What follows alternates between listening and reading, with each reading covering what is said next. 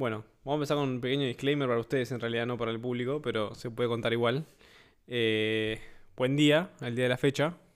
Hoy va a ser un capítulo mucho más liviano y transeúnte, no como la otra vez que tuvimos una hora de puro entretenimiento, pero fue una hora igual. Pido perdón porque me zarpé con esa hora. Está bien, y encima bajó media hora. Por lo cual hoy vamos a empezar más tranquilos. Va a ser un capítulo cortito, rápido y al pie, como dice algún héroe. Es, eh, es Es así. Producciones. Entonces vamos a empezar. Eh, la historia se llama Menem X. Ah, literal. Menem, Menem, E- X. X. X. Pero espera, Menem, espacio X o todo junto. Todo junto. Ah, entonces Ah, nos zafamos pues, porque viste Menem que. X, no Menem X, de E- X, de X. Pero tiene, tiene su explicación porque se dice Ah, X. O sea que es Menem X. Menem X. O Menem por. Pero yo le diría Menem X por lo que vamos a contar. Nos vamos a salvar porque es palabra maldita decir su nombre solo. Así que. Em, X. El mono le puede Ah. decir. Pre- Preparé una introducción para que empecemos, pero eh, voy a aclarar dos cosas. Uno, tengo la introducción mía y otra es la introducción a la historia. Hacé la que vos quieras. Por lo cual voy a empezar a explicar primero de qué se va a tratar y después voy a introducir la historia. Negro, negro. No, no, no sobreexpliques. Vos llevás la vos, vos batuta. llevalo. Lo llevo. El día de la fecha, vengo a contar la historia de cómo un riojano, que llegó a ser presidente de la República Argentina, fue pionero en tecnología espacial. Estamos hablando de Carlos Saúl Menem, o como le gustaba que le digan a él, Better Call Menem, el mismísimo creador de los viajes interorbitales. Diciéndolo en criollo, bondis planetarios.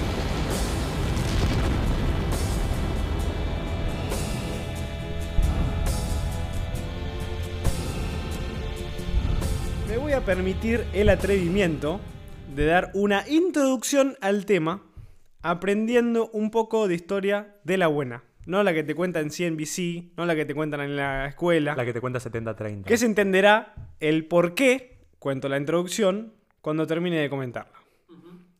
Remitiéndome allá cuando la Segunda Guerra Mundial acababa de terminar. ¿La Segunda Guerra Mundial? Lo tiene re preparado el guacho. Sí, no, Segunda aparte me, siento de una clase. Estás hablando con un tono muy de profesor. Solo falta que saque las diapositivas. Si yo hablo normal no se me entiende nada, entonces tengo que... Che, pero Segunda Guerra Mundial, ¿en qué año nació Menem, boludo? Te, te mato con el dato, pero. Ahora lo buscamos, después lo buscamos. Tengo que... Si tengo que apostar, 1930. En la desgracia de mundial. 1930, boludo. ¡Wow! Me lo pegaste. Mentira. ¿Sí? 2 de Sí. julio de 1930 en Anillaco. No, boludo, ¿en serio? Sí. No, la clave, bueno, buenísimo. Ay, qué preparado estoy. Bueno, vamos a empezar. Esta es la introducción al tema.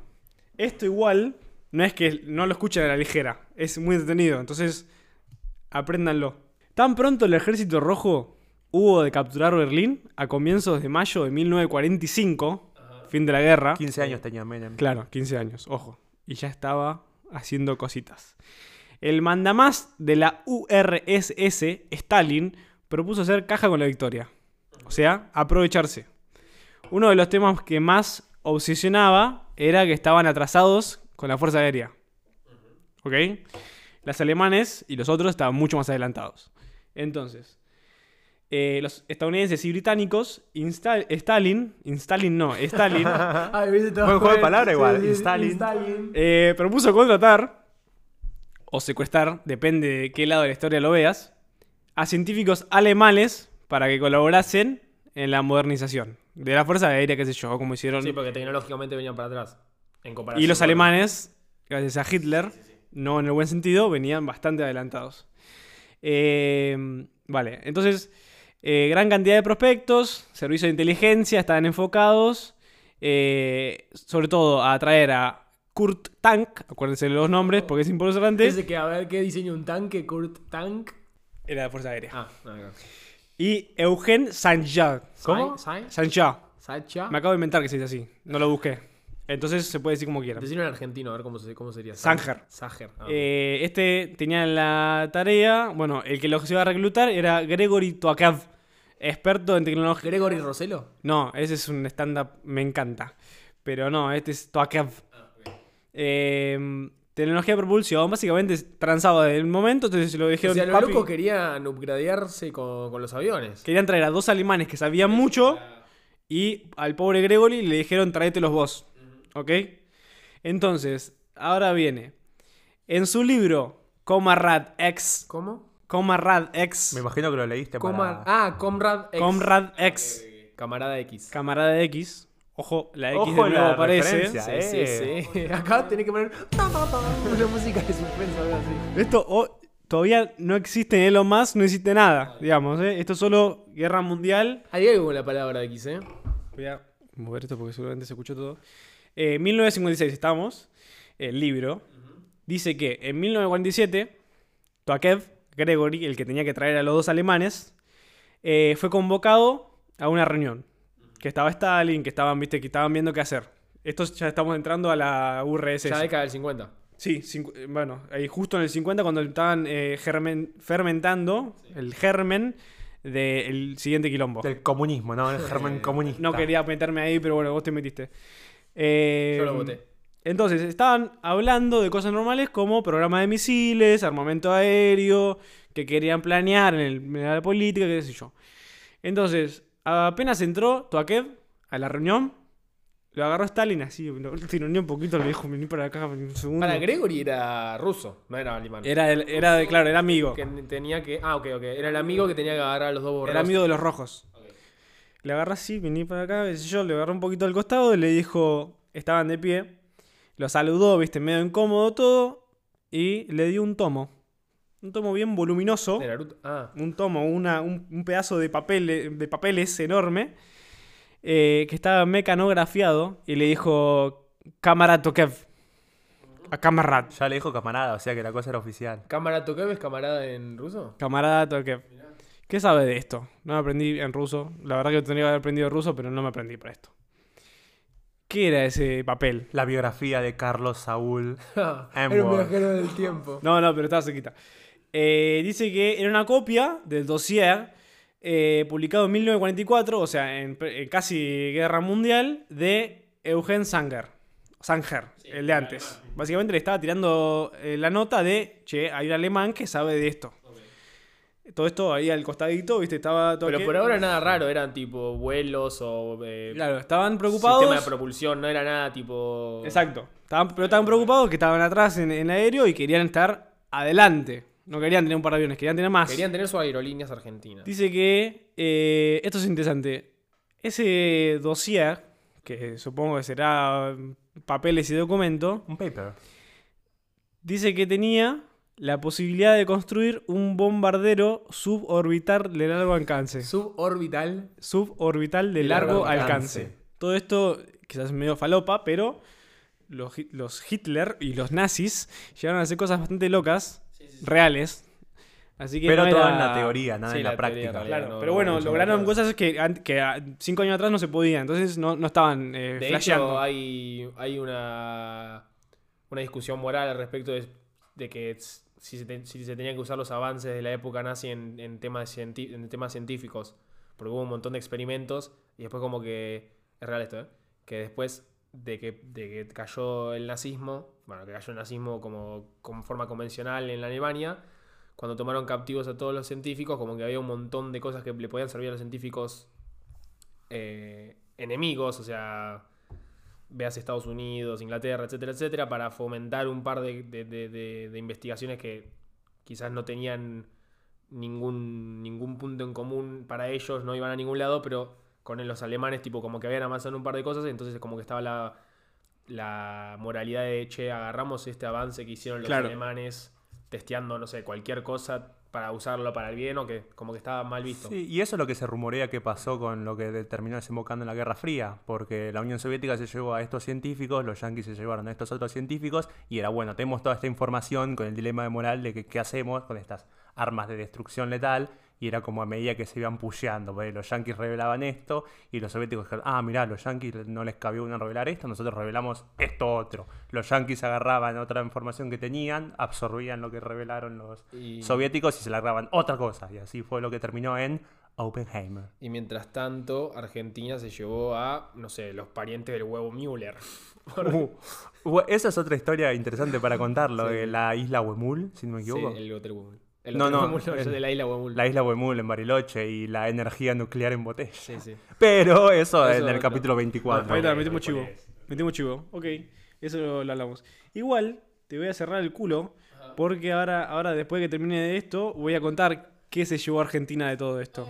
Bien, entonces, eh, el Tercer Reich había- estaba averiguando. ¿Qué, risa ¿qué está? Martín Reich, Reina Reich y quién más. Reich se le decía al comandante, en, en este caso Hitler. Eh, Tercer Reich estaba eh, transando cosas que se veían imposibles para la época, pero, digamos, no tan imposibles. Entonces, eh, este a, a Stalin, a Stalin, o como se diga, se le pusieron todas las venas así bien gruesas y, viste, se, se- se puso raro ¿Tiene esa condición de verdad, boludo? en Ah. un, en, en un mal sentido. La gente ahí se puso muy incómoda. Pero él estaba entretenido, estaba, viste, excitado. Él estaba, claro, revorcijándose. Toakev tardó 45 minutos en explicarle todo el plan del eh, bombardero orbital. No era cosa de, bueno, hacemos acá, pero, digamos, estaba armado. Espera, Stalin le presentó el panfleto este y este Toakev fue el que le dijo, mira, todo No, esto y al cuál- revés. Al resto, Toakev era el, el que le traía El la que info. trajo la info, claro. Ah, ahí va. Y Stalin era el que mandaba. 45 minutos, ahí parados, ahí al lado de, de la reunión, todo parados explicándole. Eh, y ahí, bueno, explica un poco. Sanger señalaba, Fun fact, esa reunión se dio en The Cookie Corner, si no sabían. no sabía. Eh, no sé qué tampoco es, es el cookie, pero bueno, no sé qué tiene que ver. Eh, Sanger señalaba que un aparato de este tipo sería capaz de ascender hasta las capas más altas de la atmósfera y desde allí lanzarse sobre el blanco sin que el enemigo pudiera interceptarlo, gracias a su vertiginosa velocidad y enormes altitudes. Básicamente, lanzar lo que quieras de tan alto que va a caer una, una fuerza y una velocidad increíble que no se la van a ver venir. El plan se veía eso simple. 45 minutos para explicarlo y vos en 15 minutos, 15 minutos, 15 15 segundos. segundos. Pero en alemán, viste que es más complicado y explican las cosas más la, viste, es- bueno, en realidad eran rusos, pero bueno, tenían que traducir, era un, era un quilombo. Eh, bueno, y aparentemente eh, ciudades enormes de Europa, New York, qué sé yo, podían estar destruidas en minutos. Y encima, remotamente, digamos, ¿no? Sin que lo Sin- detecten. sin que lo detecten. Eh, acá comenta el rostro, el rostro de Stalin, que todavía no tenía ni la bomba atómica ni los bombarderos de largo alcance, se iluminó repentinamente. Lo que expliqué antes de, de todas las venas y qué sé yo. Eh, inmediatamente gritó: ¡Consigan a Sanger! ¡Y a Kurt Tank! En ruso. No así como lo dije yo. Quería aprenderme en ruso para gritar esto, pero, no me dio el presupuesto. No me dio el presupuesto, perdón. La próxima lo aprendo. No te pagan lo suficiente. Eh, bueno, y naturalmente, Tuarkev fue a conseguir a los dos pibes que nombró. Entonces, eh, fue a buscar a Sanger. Dice que eh, no lo encontraron, desapareció totalmente, como era de esperarse, después de la Segunda Guerra Mundial y después de todo el quilombo que pasó. Asilo. Y Tank, increíblemente, después de una serie de frustrantes negociaciones, decidió trabajar para Juan Domingo Perón en Argentina. ¿Y quién carajo es Tank para trabajar con... ¿Y quién es Perón y quién es Tank? Perón no lo vamos a comentar ahora porque es un tema bastante polémico, pero ¿quién es Tank? ¿Por qué se vino a Argentina? ¿Y por qué siempre parece Argentina con los nazis? No lo vamos a explicar. Mm, Acá todos tres tipos rubios de 1,80 y ojos claros decimos que no somos todos nazis. Rubio. Entonces, Se lo llevó Perón. O sea, eh, o sea, vivo la vive esa criolla. Perón hizo varias cosas mal y varias cosas bien.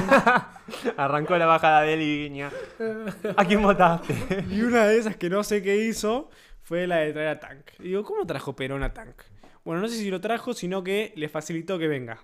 Y así lo político. En 1947, Tank aceptó un ofrecimiento del gobierno argentino y se trasladó a Buenos Aires, vía Dinamarca. Anda a saber el quilombo que tuvo que hacer para llegar hasta acá. Durante su estadía en Córdoba, Tank y su equipo consiguieron cinco aviones y casas más icónicos de la historia nacional. ¿Consiguieron o fabricaron? Fabricaron fueron parte de la, del Ah, desarrollo. Oh. de los cinco casas más importantes nacionales. Por lo menos, por lo menos esto hizo algo, ¿no? Como otros No, chantas. no vino a Sí, esconderse, sí. Claro, no vino a boludear, todo lo contrario. Así que Perón no sé si... la- creo que estuvo vivo en, en traer al alemán más importante de la Segunda Guerra Mundial. Eh, en tema de aviones. En tema de aviones. Ay, ojo. Estamos hablando de aeronáutica. Tampoco nos, nos pasemos. Eh, desgraciadamente... Aeronáutica es la palabra. Náutica, aeronáutica, ¿sí? Boludo. Aeronáutico. ¿O no? Mi amigo náutico acá me dice sí. Ah, no. Ok. Dice que, bueno, desgraciadamente, después del derrocamiento del presidente, eh, en nue- 1955, en un golpe de Estado, el proyecto se fumó. Básicamente, todo lo que estaba haciendo Tank, pobre, eh, digamos, los proyectos quizás siguieron o no, pero Tank no siguió. Y se tuvo que ir en 1956 con sus 14 ingenieros. Se llevó los minions el loco. Claro, no era un, un pibe solo, eran, digamos, 15. No, sí, imagínate porque la capacidad que tenían estos 15 muchachos, los 14 ingenieros y tank. Vos lo ponés obviamente- esos 15. ¿A, a dónde, ¿A dónde se lo llevaron? Bueno, se fueron, se exiliaron a India. Ah, India. Sí, porque también fueron los, los otros boludos del mundo. ¿Viste? Show me your vegana, le dije. Eh, vos ponés esos 15 chabones acá en Banfield, ¿sabes lo que te hacen esos 15 chabones? Olvídate, pierita catana. ¿Sabes el lencho te lo transforma, boludo, de Bernabéu? Salimos de la zona del descenso al toque. se abre el lencho así el piso, sale un cohete así en el medio. Un meca sale. Eh, bueno, y todo esto, la dictadura se llamó eh, Revolución Libertadora. No sé qué, tenía. No sé qué, qué tenía de libertad de eso, pero bueno, ahí estuvo. Esa fue la historia de Tank y Perón. Interesante, fue algo medio paralelo, pero bueno, todo esto fue una introducción, en realidad. Bueno. Uh, Todo esto viene a explicar lo que vengo a explicar hoy en día. una introducción que tiene nazis. No, tiene todo, ¿eh? ingeniería aerodinámica. Tiene El bombardeos. ejército rojo. El ejército rojo. Lo tiene a Perón. Ya está. A Córdoba. Espero haberlos entendido. Eh, Porque después de esto no viene nada más. Ahora vienen caída en picada, como la bomba. Tres párrafos tengo acá, así que hay, que- hay que patear, ¿eh? Hablen un rato. Así que nada, ahora vamos a entrar al meollo. Yo me traje preparado un audio que que vamos a escuchar nosotros. Un oyente. No, no, pero no lo pongo en edición, lo voy a poner Ah, directamente sí, como lo-. Yo me traje preparado. Ya lo tengo eh, guardado. Eh, el audio. Y lo voy a poner primero y después. Lo voy a poner primero, no voy a decir nada. y después vamos a, a dar nuestras opiniones. Ok, me gusta. Vamos a lo se va a licitar un sistema de vuelos espaciales mediante el cual desde una plataforma que quizás se instale en la provincia de Córdoba, esas naves espaciales van a salir de la atmósfera, se van a re- remontar a la estratosfera y desde ahí elegir el lugar a donde quieran ir. De tal forma que en una hora y media podemos estar desde Argentina, en Japón, en Corea o en cualquier parte del mundo. Yo no tengo que explicar mucho de lo que ya se dijo, porque el presidente lo dijo perfectamente en ese, en ese discurso. Lo que yo quiero agregar son datos que justifican lo que dijo. Perdón, no justifican, sino que agregan color a lo que dijo. ¿Ok? Igual, eh, vos después me vas a desmentir o no. ¿Eso no lo dijo ya cuando estaba como a lo, a lo último de su mandato? En 1996. Claro, casi bien. ¿Cu- 96. ¿Hasta cuándo estuvo Menem? No, en... Sí, boludo. ¿En el 99 no estuvo? ¿Cuándo fue la, la crisis? El segundo mandato quizás, o en el segundo último. mandato.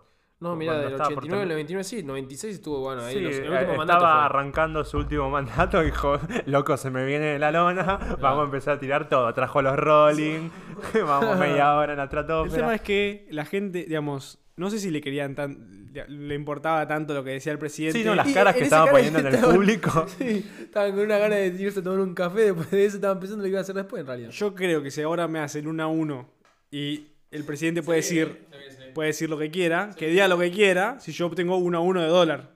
¿Se entiende el contexto de, en la Argentina? Por lo cual, el contexto de esa eh, charla, digamos, no era una charla, era un discurso. Eh, ¿Ustedes qué se imaginan? ¿Dónde Bueno, lo está que Menem se las clavaba a todas? Era el, era el mito que invitaba a todas las veces y las veces aceptaban todas. Obvio, sí. Graciela Ese era, Alfano, era ¿no? un sexópata, eh, Miguel. y, eh, Carlos Saúl. Sí, Milei también. ¿Qué hizo? En la escuela primaria número 4 de Villa Caramuchita. ¿Vos qué decís? ¿Dónde lo hizo eso? ¿Dónde dijo eso? Eso, eh, para mí, lo dijo en Santa Fe. ¿Pero qué? qué y, y así en un acto En cualquiera? un acto o- cualquier- No, estaban presentando algo, estaban presentando una represa o algo así, un embalse, algo así. Para mí por ese lado. Eh, estuvo, más- estuvo cerca Tommy. En 1996, medio siglo después de lo que acabamos de contar de la introducción, el presidente argentino Carlos Menem aseguraba, lo que acabamos de escuchar, ante escolares de Salta. Hermoso. No entendía nada, no, no. Estamos jugando de Bakugan. Mati, Mati, escucha, escucha lo que dice este boludo. ¿Te imaginas? Ay, Dios. Con razón había una nena Sí, que tenía había una cara, boludo. con el guardapolvo re perdido. ¿Qué decía? A unos nenes, ¿no? Está también un plano de la maestra pensando, Dios mío, ahora se viene que le va a tener que explicar a los nenes. No, no, peor. Más disociando todavía. ¿Qué comen para la noche? En un acto eh, escolar. de Salta, en un acto donde se realizaba la apertura del año escolar. Ah, arrancan las clases, los nenes todavía no sabían ni qué era el sol ni la Después tierra. los nenes. Profe, ¿qué es la tierra? Profe, eso, profe. Sí, se la vi- Después vino una oleada de, de renuncias. No, ¿te imaginas? ¿Viste como cuando los chefs renuncian que se sacan el coso? Después cuando terminó el acto estaban, frente- estaban todas las maestras frente a la directora. Toma, toma, toma, toma. Yo ni en pedo le explico a estos pibes. Profe, ¿cómo llegamos en medio? ¿Cómo funciona la propulsión para llegar en media hora a Tokio? Se mandó solo. Se mandó solo. Hay muchas teorías, pero me, me quedé un rato largo pensando toda la gente lo que decía en el momento de por qué dijo eso. La gente se reía, me imagino. Bueno, La mayoría, digo, quiero creer. eh, Claro, pero ¿cuál, cuál, qué, qué teorías hay? A mí no se No, me ¿en qué- ocurre en cómo qué te- podés en qué decir te eso. para decir eso? hay una teoría, que, que esto fuera de, de la narración, pero hay una teoría que dice que eh, fue una apuesta entre Menem y otro... Una apuesta. Una apuesta, eh, no sé, el ministro, no sé qué mierda. ¿No te animás a decir alguna película? Claro, que le dijeron, tipo, no te animás, no te animás a decirlo. Dios, eso lo hace aún más grandioso porque denota, denota, la, denota los 90 en esa anécdota, boludo. Claro, que aparte- en un en descontrol total de que a nadie le importaba nada, boludo. Tiene sentido, porque en un acto de inicio de y clase claro, primaria, no vos tirás cualquier si cosa no te a total. contar nada. Tampoco es que va a levantar y vas a quedar marcado toda tu vida por algo que digas en ese acto, ¿no? Bueno, una teoría dice que fue una apuesta y que la, la ganó y bueno, no sé qué pasó. Otra dice, eh, eso me estoy acordando de, de memoria, eh, que era que le habían tirado como el chivo de, che, se viene esta, la movida, qué sé yo, en Estados Pero el Unidos. chabón, el pelotudo se la creyó. No, pero es que no se la tiró cualquiera, se, lo tiró, se tiró creo un chabón que laburaba en la NASA argentino que tenía como relación y la, man- la mandó de una ahí y después lo dejaron en banda. Sí, llegó 50 años tarde casi, porque en los 40 estaba pasando todos estos avances tecnológicos y a Menem le llegó Lo, recién lo ahora. mejor de esto, esto es un dato de color. eh, le agrega al contexto. Después de que el presidente diga esto, con las pelotas que, transpiradas que debe tener ahí en un Eh, momento, con Ese traje- Salta, me imagino. eh, el, el relator de este video que pusimos recién, eh, el, el relator dice, "Poco- pocos minutos después de que Saúl haya declarado ser el primer pionero en declarar claras y fuertes intenciones hacia los viajes interorbitales, presuntamente con el apoyo de empresas internacionales, el gobernador de Salta... sí, es que dice que se le presentó una empresa inter- eh, eh, multinacional que estaba en el país. Estaban laburando los dos. Eh, poco, al- después de esto, sube el gobernador de Salta. ¿Con qué cara subís después de haber declarado Pálido. eso, no? Che, te tocamos, eh. No, no, no, no, boludo, no. Te tocamos, te tocamos. Lo empujan al escenario. Sube el, el gobernador, va a hablar. Todos los pibitos con las manos.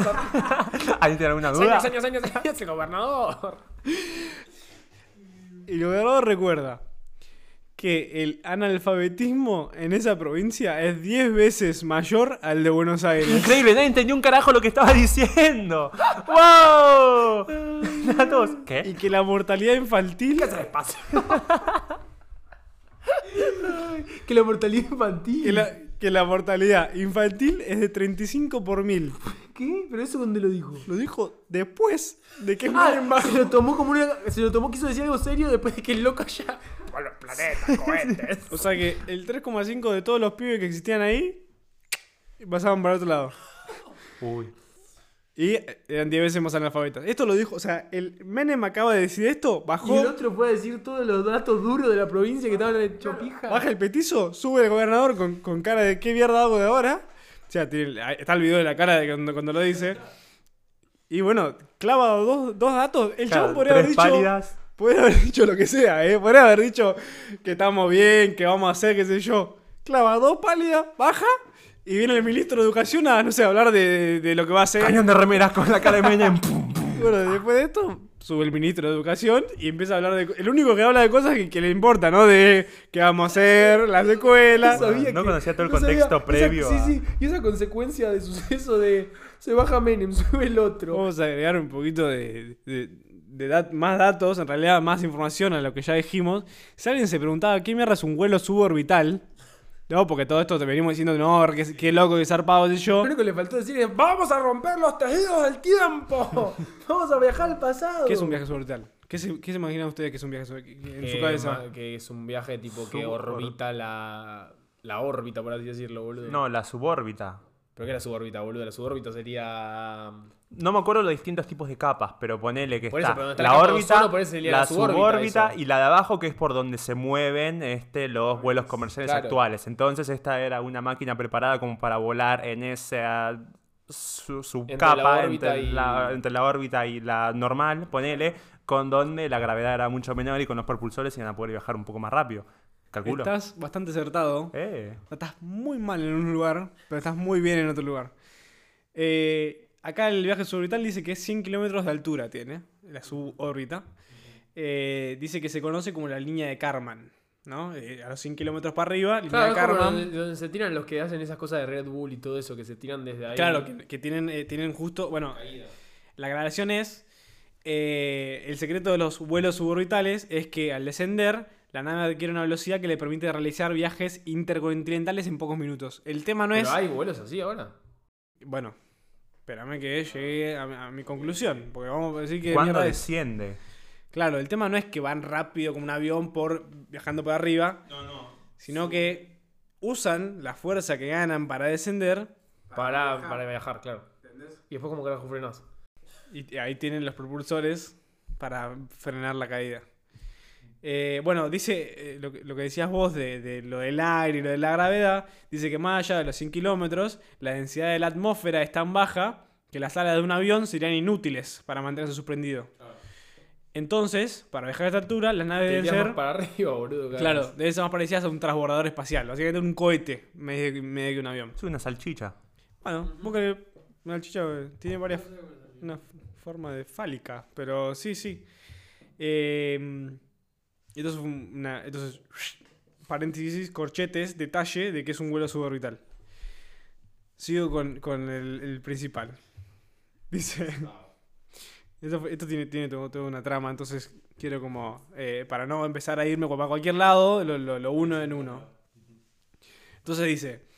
Aquel discurso que muchos consideraban ciencia ficción e impropio de un primer mandatario fue motivo de infinitas ironías y chanzas maliciosas. Claro, la gente. No, aparte para que te boludeen, nene de primario. Mirá, el petiso patilludo nos va a llevar al espacio. El petizo patilludo es. Parece tipo el, como el, el petizo rojón, ¿viste? Que es un, es un asesino que. el- Bueno.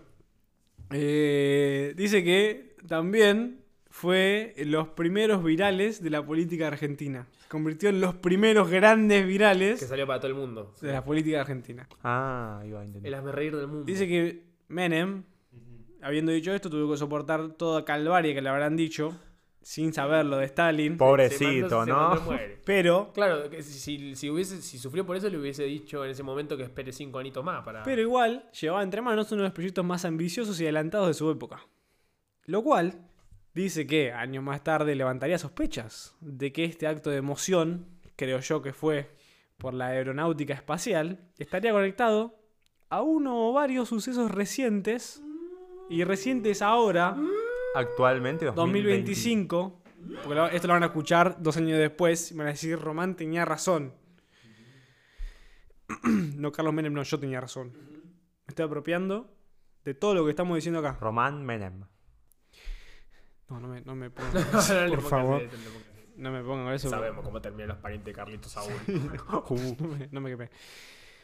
Entonces, eh, todo esto estaría conectado a sucesos recientes relacionados al magnate más odiado y amado contemporáneamente. no, no, no, no. Vos decís que no. para esa época ya Emward tenía contacto con el señor. ¿Quién es? Mm, ¿Y a ver, quién es? decime, decime, decime cómo ese. Cómo, ¿Cómo comienza su nombre? ¿Con qué letra? Empieza con E, No, Steve no, Jobs. no, no, no fucking way. ese es con S. ¿No me está diciendo? ¿No me Ah. está diciendo que el tetón de Elon Musk tiene algo que ver con esto? ¿Cómo lo sacaste? ¿Tan obvio era? No, no, no, no, para nada. Efectivamente, Elon Musk es el hijo de recontra mil Esto no me puta. lo- No, me lo veía venir de ninguna forma. ¿eh? No, no. Es más, me había olvidado completamente de la existencia. de- de, y pero no, no- lo de Menem X. No se la Claro, sí, pero no, no sabía me la que venía vi por ahí, no sabía que venía por ahí. Y lo dije como dos veces. Lo Es, que algo bastante básico como agregarle una X No, al final a algo ¿cómo- futurista, cómo, ¿no? tipo, ¿Cómo lo, lo relacionás con Menem a Elon Musk? Bueno, a ver, a ver, contame ya, ya, ya quiero saber. Es así. Eh, y el que no sabe nada de Elon Musk, el que no sabe nada de SpaceX, el que no sabe nada de X, el que no sabe nada de su ex, chiste para cornudas. Chiste para cornudas. eh, le comento. Hubo que esperar casi 25 años, 25 años, para que finalmente se hiciera justicia con aquellos vaticinios o vaticinios. No me aprendí cómo se dice. Vaticinios. Ah, vaticinios. Acá por Buracha me dice que es vaticinios. Al final de septiembre del año pasado, el excéntrico multimillonario fundador de PayPal y Tesla y SpaceX y todas las compañías que se te pueden El aburrir, que quiere ser el salvador del mundo. propuso utilizar la estratosfera para unir cualquier parte del mundo en una hora. No suena. Eu no suena. En portugués para nuestro público internacional. No, o sea, ¿Lo dijo eso en serio? Si lo dijo eso en serio, la historia es magnífica, boludo. Se- es- es- si lo dijo en serio, se copió sí o sí. No hay chance que no le hayan dicho, I'm the Argentine president. Que alguno le haya dicho, alguno de sus esbirros le haya dicho esto, mira que ya lo dijo alguien antes y se fue la No. reír del mundo. Imagínate en la televisión internacional este, transmitiendo el discurso de este Menem en el colegio primario y todos cagándose de risa menos un nenito sudafricano de no sé cuántos años en ese momento viéndolo diciendo oh no, en los Dios". 90 yo no era un nenito. Bueno, un boludo de 50 20 años diciendo oh Dios. El concepto es el mismo. Un poderoso cohete que despega de la superficie terrestre hasta alcanzar las capas superiores de la atmósfera. Bueno, este después de comerse unos asaditos sobre los cohetes que Sí, ¿sabes qué? Los Pep.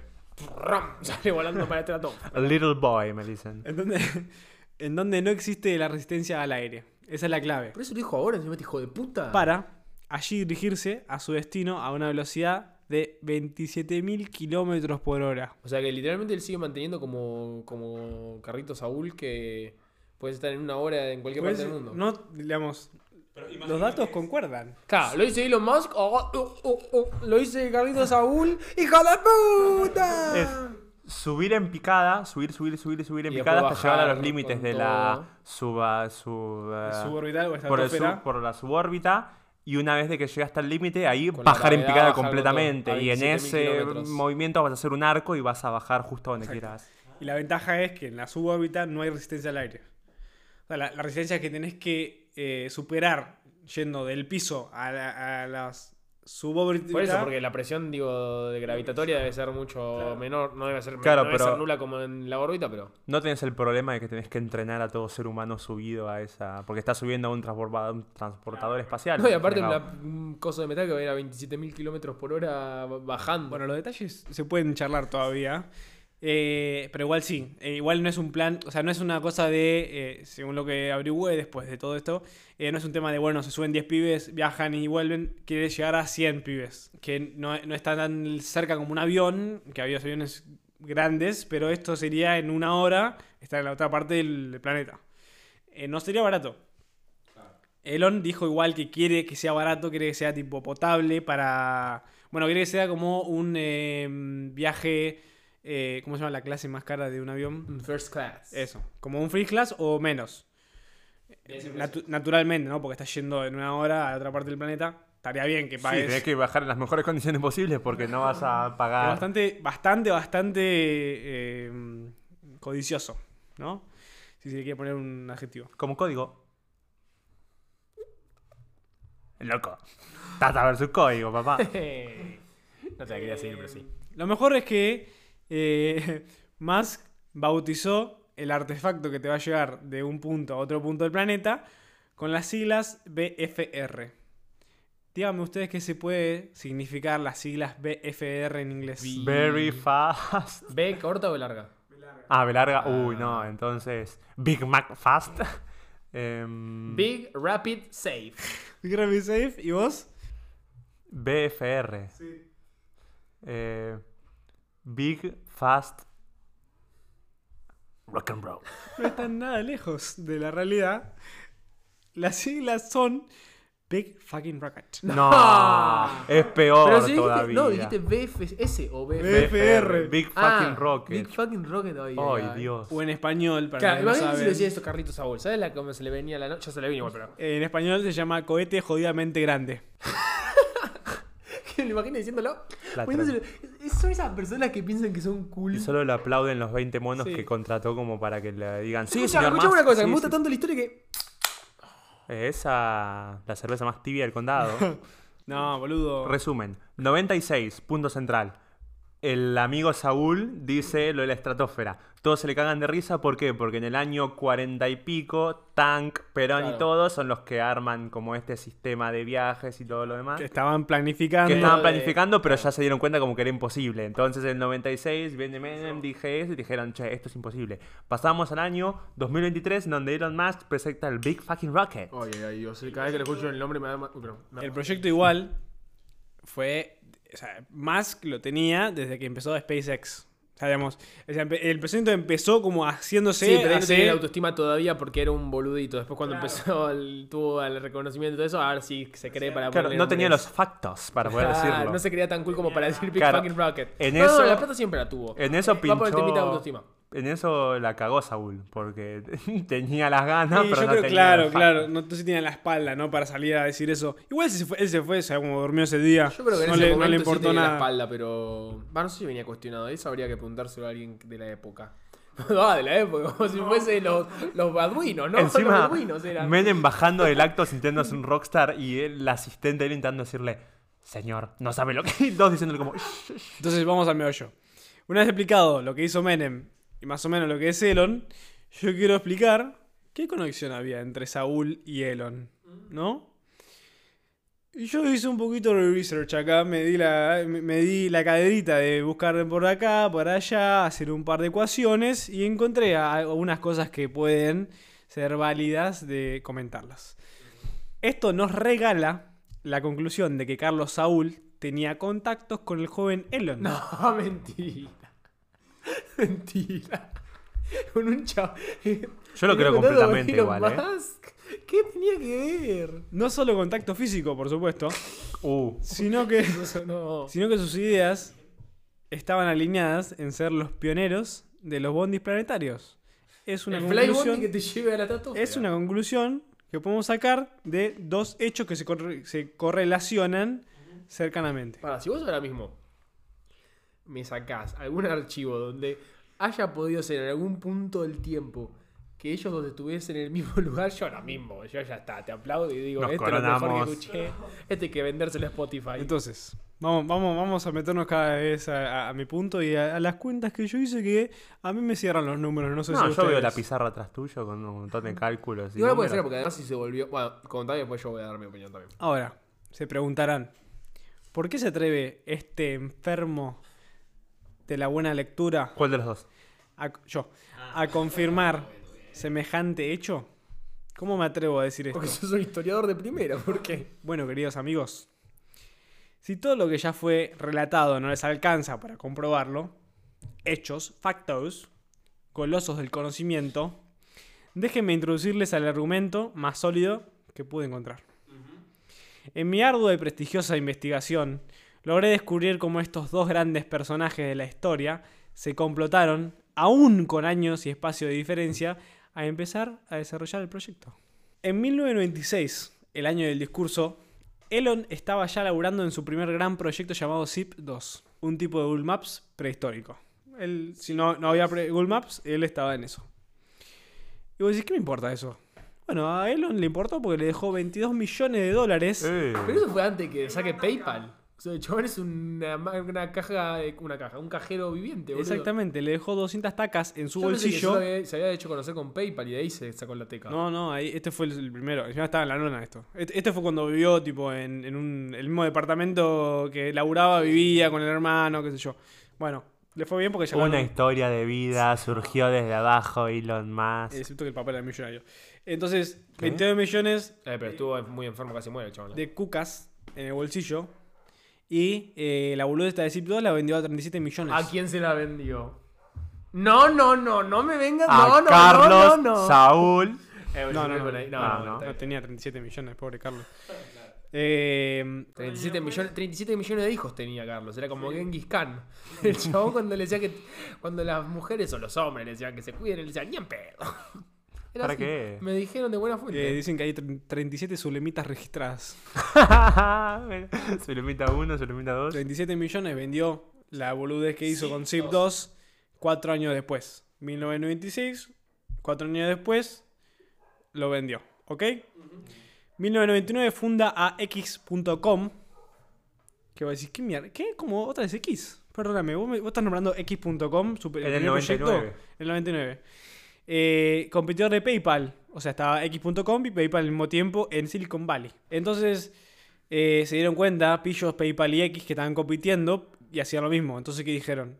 Unámonos, no seamos ¿Cómo boludos. si son de la misma empresa del no entiendo No, X.com era de Elon y Por eso. PayPal era de la competencia. Pero no era de. Sí, sí, Pay- Pay- sí, Elon Musk fundó PayPal, ¿o no? No. Ah, ¿no? Era, él fundó X.com Ah. Y PayPal era la competencia. Hacían literalmente lo mismo, encima en el mismo lugar. ¿Pero qué hacía X? Zip 2 era el Google Maps. Sí. X.com era PayPal. Era, manejaba eh, transferencia de guita. Ah, era otro sistema de transferencia, pero no era PayPal. Claro. Pero hacían lo mismo. Mira, yo pensé que PayPal la había fundado el boludo. No, hacían lo mismo, entonces, pillo de mierda, dijeron, vamos a hacer lo mismo, vamos a ganar más plata. Unamos monopolio. fuerza. Y juntaron. Entonces Elon se quedó con, con- O sea, usaron PayPal como nombre, no sé por qué, y se quedaron. eh, y X.com lo dejaron de lado. Terminamos este relato. En 2002, PayPal es vendido a eBay por 1.500 millones de dólares. ¿Qué? ¿En cuándo? ¿Qué año? 1.500 millones de dólares en 2002. Esto no importa en realidad. PayPal es de eBay. Ahora sí, entonces. Mira. Mirá. Esto no importa en realidad. Porque en 2002 pasa lo más importante. Que Musk en 2002 fundó su tercera compañía. ¿Cuál es? SpaceX. Space Exploration Technologies o SpaceX, de la cual actualmente es director ejecutivo, director de tecnología y cualquier cargo que quiera 2002 él. SpaceX? En 2002. Y era nada, 2002. Entonces, yo con Seis todo años esto, después del discurso de Menem. seis años después, no fue cu- 40 años después como lo de Stalin, qué sé yo, digamos.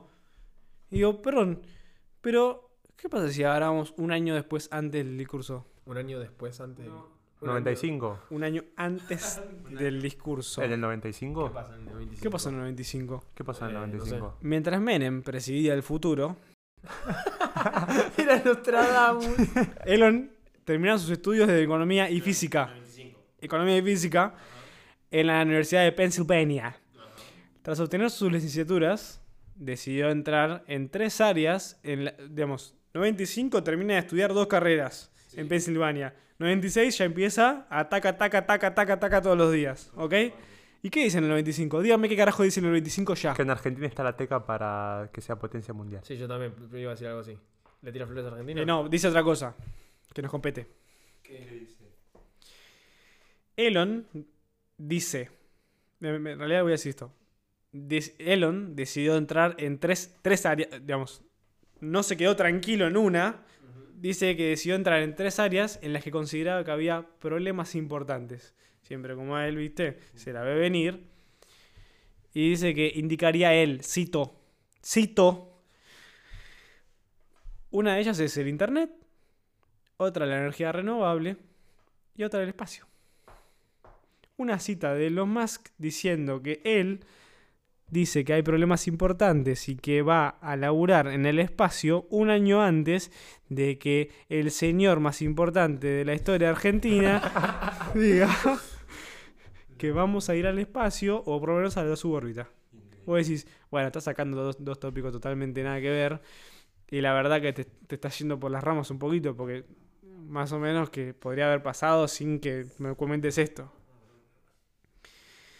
Y yo te digo, la vida es para vivir. Y yo prefiero pensar en un futuro mejor. Voten al cambio.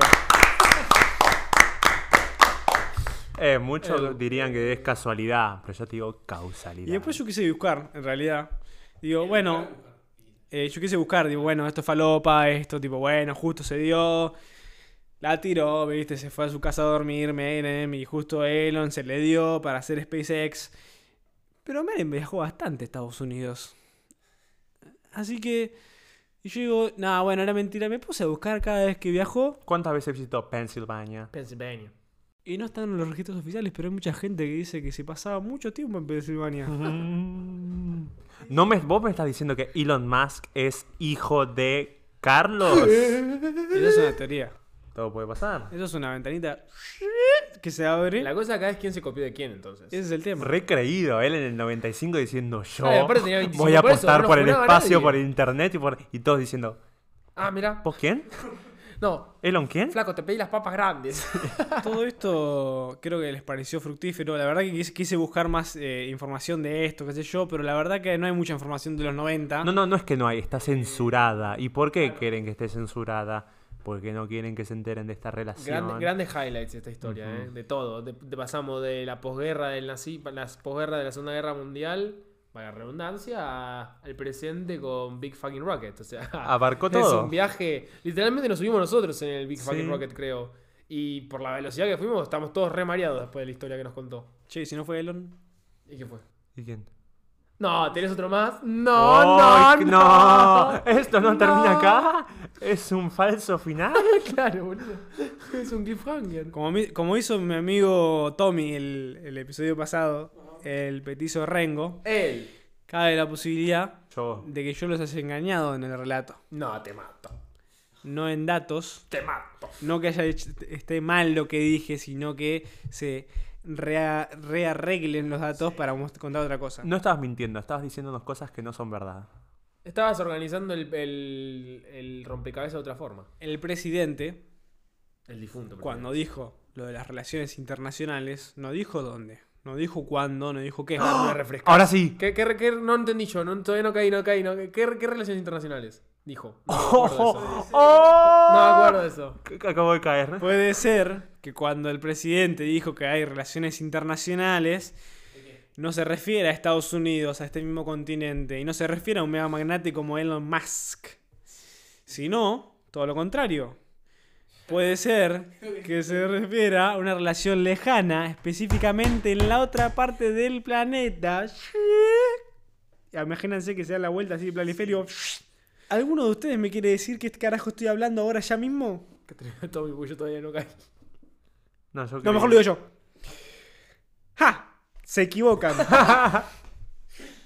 Pequeños lacayos.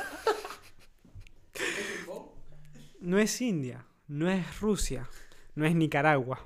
No me en Nicaragua igual. Es el mega eterno imperio de China.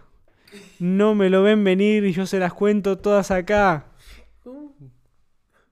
¿Esto se lo, se lo esperaban o no se lo esperaban? No, para no se lo nada. esperaban para Me nada, ¿no? desnudo, No, no, no. Están, sí, le- los estoy No, dando vueltas. Sí, sí, Yo me me imaginaba que.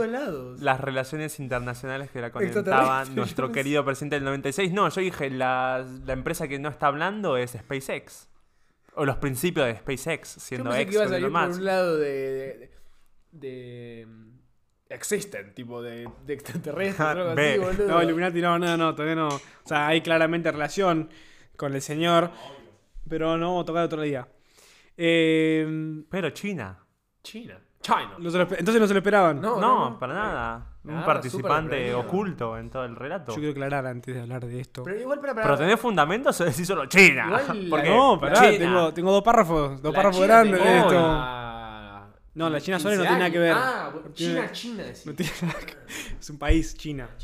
Antes, perdón, aclaración importantísima antes de hablar de esto. Eh, para nada pensamos que es una dictadura enmascarada de capitalismo conveniente y que la gente de China está viviendo muy felizmente la época feudal. Nosotros no opinamos eso y no tiene nada que ver con lo que voy a decir siguiente, ¿ok? Vale la pena el disclaimer. ¿China is on? ¿China está en esta movida? La idea de China es la de conectar puntos muy lejanos del planeta en solo unas horas. Dice que está re- recontando vuelos que generalmente durarían 15 horas para ir de un lado a otro. Ellos tardarían como máximo 4 horas. De 4 a 1 hora. Mm, Como en vez de irte a Mar del Plata, te vas ¿De 4 a a 1 hora? Te vas a Mumbai. Estos vuelos requieren una tecnología especial para traspasar la órbita de la Tierra, ya que no se trata de aviones, las cuales utilizan motores, sino de naves impulsadas por cohetes desde una plataforma. Hay un patrón, eh. Yo, yo estoy viendo datos. A mí no me digan que yo di información. Yo después de esto yo di datos. Algo muy específico como para que todos tengan el mismo pensamiento. Ah, eh, una plataforma de un cuerpo acuático, igual que SpaceX, por lo cierto. Entonces dice que China presentó este prototipo en su Día Nacional del Espacio, o de espacio, con un diseño semejante al cohete de SpaceX, denominado BFR, o Big Fucking Rocket, ¿no? Pero de SpaceX. A todo esto, Elon Musk lo dijo cuatro años antes, lo del BFR, y a esto, esta noticia de China, que fue bastante conocida, digamos, si lo quieren buscar, no estoy inventándome nada, y que acá, eh, para cerrar todo este, eh, esta movida, le puse yuanes y viajes. Con la vista de China en la carrera aeroespacial de pasajeros, esto nos plantea varias preguntas que posiblemente no sepamos responder. Pero igual nos gusta fantasear. ¿A quién no? Voy a dar una, dos, tres, cuatro, cinco preguntas y no van a responder ninguna de ellas. Solo van a escuchar y se van a quedar con todas las dudas. Sí, plantea las dudas, elabora. No. ¿Quién mató a Nisman? No. Me confundí. Esa es para la próxima. Yo. El actual gobierno argentino está negociando con China con la excusa de unos yuanes chotos para cumplir la profecía del gran Saúl. Ok. Porque vos sabías que el, el banco tiene yuanes y están haciendo cosas locas, viste, con la deuda. ¿Cómo logró Menem relacionarse e inculcarle la idea al joven Elon de los viajes interorbitales? No, inter no, suborbitales. ¿Habrá tenido problemas legales en relacionarse con, con una persona, digamos, de nada que ver? O sea, no, no tenía nada que ver Elon. Pero bueno, igual eso no lo pude, busqué, no había información. ¿Por qué nunca más se volvió a tocar el tema en Argentina? Aún después de haberse reído, o peor, tratado de mentiroso al presidente más visionario de nuestro territorio nacional. ¿Acaso Elon y China están siguiendo el plan original de Stalin para crear el destructor orbital como si fuera una mini versión de la estrella de la muerte? ¿Referencia a Star Wars? Bien, cultura popular. Para mí te tenés que ir por la puerta grande, terminarlo ya así de buena que está increíble. Ni me pides el coso. Tengo una reflexión amarillista. Veo que hay una parte subrayada en amarillo, literalmente. Yo no quiero decir mi opinión porque para mí con todas estas cosas que la gente une a los cabos, pero hay demasiadas coincidencias, loco. Yo quiero dar una referencia amarillista y terminamos. Así lo hagamos bien por abajo. Después de haber hecho un. ¿Viste cuando vas con el roller coaster? Que vas tipo, te dan vuelta. Yo después tienes que terminar de nuevo en la, en la tierra. Porque si te dejan ahí Es arriba. como la vida, boludo. Claro, nos estás dejando en la estratosfera y vamos a tener que bajar como el cohete. Los políticos suelen decir, a modo de coartada, que la historia les dará la razón. Especialmente cuando se encuentran en medio de polémicas o fuertes transformaciones. A una semana de su fallecimiento, puede que aquella, efectivamente, puede que aquella, coma, efectivamente, y en este punto, se encuentre del lado del expresidente, A una semana del fallecimiento, o sea No, que esta no creo. noticia es del año 2021. 21. haciéndole, digamos, a jugar por los planes de Musk. Nos falta mucho para comprobarlo. O sea, se puede dar una guerra por algo que vaticinó eh, hace 30 años. Casi 30 años. Mira, siempre vigente haciendo quilombo en todos Somos los los días. pelotudos durante 30 años y no va a venir la ola, no va a venir la noche. Vamos a decir, no, ¿quién no, por nadie nos contó? Y vamos a hacer así, un, 30 segundos, un video y decir, este chabón sabía, este chabón nos la contó. El que hiló toda la conspiración, una foto de Rulito. Eh, excelente. No lo puedo creer. Excelente. Nunca en mi vida hubiese imaginado. No, pero no lo puedes creer porque no te tenía fe para el capítulo, por eso, por eso. ¿Eh? ¿Eh? No, no, no, pero nunca en mi cabeza hubiese hecho la conexión. No, no, cuando dijo lo de. Elon Musk. Sí, ¿qué? no, ahí. Yo pensé que se estaba terminando la historia ahí, boludo. Pero no, seguía y seguía y seguía. Y esto sigue, Y esto ¿eh? sigue. Esto es y, el y principio. esto es el principio. Esto es algo que se está planteando. Cuando termine la historia va a ser el primero que ponga a una tripulación de 100 personas en volar de un lado para el otro y vamos a ver quién gana. Claro, es esto, no Vamos terminó a- la primero historia, va a haber la una estás arrancando. Primero va a, haber, va- a haber una reivindicación del reír que es Carlito Saúl, que fue en ese momento. Haciendo. Y después vamos a ver quién carajo la tiene más larga. Si esto es SpaceX o si los chinardos. Yo la conclusión que quiero decir de yo lo que saqué personalmente de todo esto es, si tenés el dólar uno a uno, puedes decir lo que se te canta a las pelotas. El Big Fucking Rocket tiene un asiento con tu nombre. Si les gustó el capítulo, pueden darle like, que nos ayuda mucho, compartirlo, que nos ayuda aún más. Y también tiene una opción hermosa que tiene Spotify de dejar un comentario. Sí, a ver qué opinan, porque esto va a dar para hablar. Mucho. Hay mucho, mucho, mucho tema para, para tratar. Bueno, para tratar, lo estoy hablando, lo tendría que decir en pasado, porque ya lo tratamos.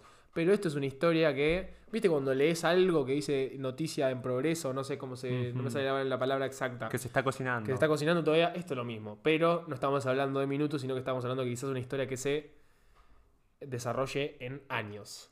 Eh, gracias Ricardito por la historia. Eh, nos pueden seguir en Instagram, que es... Arroba es así prod, por es así producciones, la productora que está detrás de 7030. Yo soy Toto Yo soy Jero. Yo soy Saúl. y nos vemos en el próximo capítulo.